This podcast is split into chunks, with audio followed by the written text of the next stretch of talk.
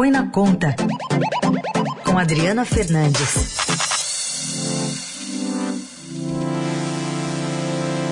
Oi, Adri, bom dia, tudo bem? Bom dia, Carol, tudo bem? Com... Bom dia. Tudo bom certo. dia, ouvir. Bom, Adri, a gente está é, olhando um pouco da, da manifestação do presidente do Banco Central ontem, né, que participou lá do Senado da Comissão de Assuntos Econômicos, para explicar o atual patamar da taxa de juros em 13,75% ao ano desde agosto do ano passado. Lá da Europa, Lula continua falando sobre taxa de juros, né? Convocou ali é, a Espanha para, por exemplo, financiar empréstimos de empresários brasileiros, enfim. Mas o que Roberto Campos Neto disse é que não tem capacidade de dizer o quanto a taxa de juros vai cair, porque as coisas estão caminhando e que não depende é, só dele. A gente separou aqui, inclusive, um trechinho em que ele fala que não é o juro que faz a dívida pública ser alta, mas sim a dívida que faz o juro ser alto. É muito importante a gente entender que não tem mágica no fiscal, infelizmente não tem bala de prata. Se a gente não tiver as contas em dias, não tiver uma perspectiva, a gente não consegue melhorar. É verdade, a taxa de juros é alta e a gente tem que baixar. E a gente quer baixar. E é importante fazer um trabalho para isso. Mas não podemos confundir a causa e o efeito. Não é o Banco Central que faz a dívida ser alta, é a dívida alta que faz o juro ser alto. Nós temos uma meta de inflação de 3% e um núcleo que está rodando, se a gente olhar os 12 meses perto de 8 e se olhar o trimestre em torno de 7. Ainda é muito alto para a nossa meta. Então nós temos, por lei, o dever de buscar a meta de inflação. E o instrumento que nós temos é os juros. A fala ocorreu em resposta ao senador Cid Gomes, que usou um quadro negro ali para mostrar os impactos da Selic sobre os juros pagos pela União na gestão da dívida. Aliás, ele entregou inclusive um boné do Santander ali para Campos Neto e disse: pega o seu bonezinho e pede para sair.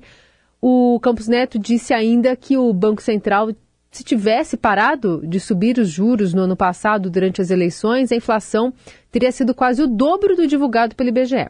O que, que, teria acontecido se o Banco Central não tivesse feito esse movimento? O Banco Central chegou no ano de eleição e falou: não, não vou parar de subir os juros, mesmo entendendo que era necessário. Bom, se isso fosse feito, a gente teria tido uma inflação de 10% ao invés de 5,8%. E aí, hoje, para a gente controlar a inflação e a expectativa do ano que vem, que seria muito mais alta do que os 10%, a gente estaria que estar com juros de 18,75%. E se não tivesse, a gente estaria caminhando para uma inflação que ia contaminar bastante, ia subir bastante, como o exemplo que nós tivemos aqui da Argentina. Bom, falou um pouco do que tem falado o Campos Neto nessa conversa com senadores, não, Adri?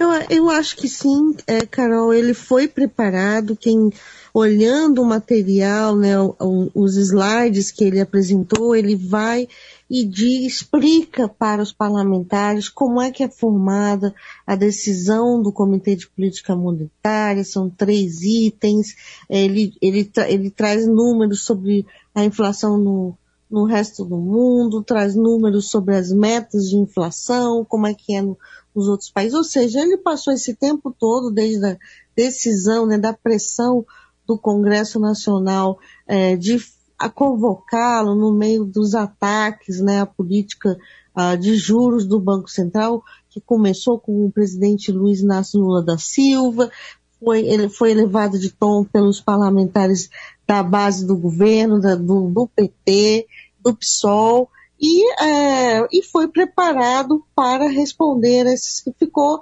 tranquilo, né? ele já tinha, é, já, essa, esses ataques já tinham, já tinham crescido, é, já tinham sido inclusive mais fortes. O que o, senador Cid Gomes faz é esse teatro, né? Entregar um boné, conseguiu uh, umas, umas manchetes por um, por um tempo, né? No, nas redes sociais, no portal, mas acontece que a Campos Neto tem autonomia para tomar a decisão, o Banco Central é um Banco Central é, com autonomia, é, independente do governo, e ele vai seguir é, achando, é, tomando a decisão. Essa pressão dos juros, na pressão, essas críticas, a, no meu ponto de vista, vão servir, tem uma estratégia por trás muito maior de fazer com que o Congresso, aqueles que não querem é, aprovar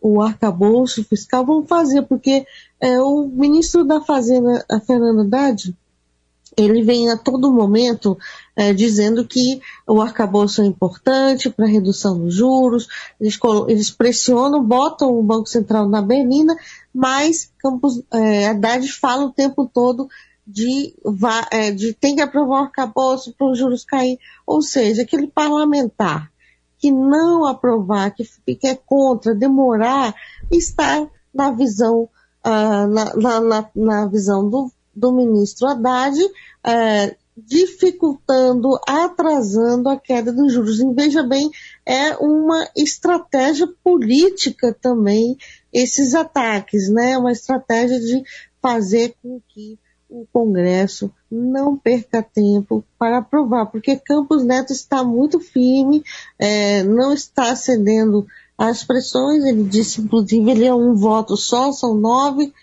né? E ele vai seguir nessa linha. O que está todo mundo é, é, vendo é que Campos Neto ganhando projeção, sendo mais conhecido é, é no, no Brasil inteiro há pouco tempo era difícil saber quem é o presidente. Hum. Nós aqui que estamos cobrindo né, a, a economia, é, sabemos quem é o presidente do Banco Central, então, mas a população agora está mais conhecendo o presidente do Banco Central. Né? Verdade. É isso que está acontecendo. Diria que fama internacional também. A gente vai pegar um trechinho do Lula ontem falando na Espanha de novo é, sobre taxa Selic. Vamos ouvir. Nós estaremos, no mês de maio, apresentando um projeto de infraestrutura. É assim que a gente vai fazer com que o Brasil volte a gerar emprego é assim que a gente vai fazer com que o Brasil reduza a taxa de juros, porque é impossível fazer investimento com a taxa de juros a 3,75. Eu espero que a Espanha coloque dinheiro para emprestar mais barato, para a gente poder ter empresário que vem aqui buscar dinheiro emprestado. É isso, Adri, ampliando essa fama do Campos Neto também no cenário ali na Europa. Exatamente. O Campos Neto, é, os juros 3,75 são muito altos, não há dúvida estão atrapalhando os investimentos. Quem é que vai, o Lula tem razão quando ele diz, né, que quem vai querer investir com 13,75 e uh, mas é preciso, o governo tem que correr para fazer essa arrumação da casa. Ele, ele, ele tomou uma decisão no final do ano passado de aumentar os gastos públicos, negociar o aumento dos gastos públicos e vem reforçando esses ruídos também, essas críticas é, pioraram também os juros de mercado, é aqueles juros, ah, juros futuros, a curva de juros que, que no mercado é por conta de seguranças, de ah, como que o presidente Lula é, vai reagir é, na política econômica. A, é, Haddad, inclusive, disse em entrevista ao Estadão uhum. que os investidores que há muito dinheiro esperando o sinal do Banco Central para vir dinheiro no exterior para vir investir aqui no Brasil. Então, essa é uma equação que o, o melhor a fazer, do meu ponto de vista, é trabalhar logo para o Congresso, para o Congresso aprovar logo o arcabouço, fazer Sim se, se quiserem mudar para melhorar é, o mais rápido possível para a agenda econômica avançar e criar as condições o mais rápido possível para os juros começarem a cair. Dri, só para a gente fechar, aqui em São Paulo, quem passa pelo centro fica de olho no impostômetro, né, que é um painel ali da Associação Comercial de São Paulo, uhum. que marca em tempo real o volume de tributos recolhidos por União, estados e municípios, que enfim, o ano nem chegou à metade, mas os brasileiros já pagaram um trilhão de impostos este ano. Então, alcançando uma marca prevista para hoje, meio-dia. É, e é um, um, um, patamar alcançado sete dias antes de que em 2022 a gente sempre cumpra essa meta, viu? De, de, de bater esse um trilhão antes do esperado. Essa meta é anteci antecipada. Essa é. Essa é, é. O impostômetro é, é, mostra que não tem espaço no Brasil para um aumento da carga tributária. O ministro da Fazenda, Fernando Haddad, ele sabe disso, por isso toda essa ofensiva dele, aumento da carga no sentido de, é, de alíquotas, novas alíquotas, por isso a ofensiva que ele está traçando de reduzir é, de, de reduzir as renúncias fiscais os incentivos, os benefícios, as fraudes, ele coloca uma conta de 600 bilhões de reais. Os críticos dizem que o modelo do arcabouço, da nova regra fiscal que ele fez, vai gerar um aumento da carga tributária. Então fica esse embate. O, eu que cubro a área econômica há muito tempo aqui, acho que principal, Carol, é fazer com que esse, esses recursos sejam bem gastos. E isso não acontece. A gente vê muita, uh, muito dinheiro, é, é, muitas políticas uhum. públicas mal feitas, dinheiro gasto é, sem foco, sem eficiência, e isso é que deveria ser a cultura, melhorar esse ambiente, melhorar as despesas, é, que deveria ser a cultura é, brasileira, mas a gente vê muita fraude, muita muito desvio de recursos.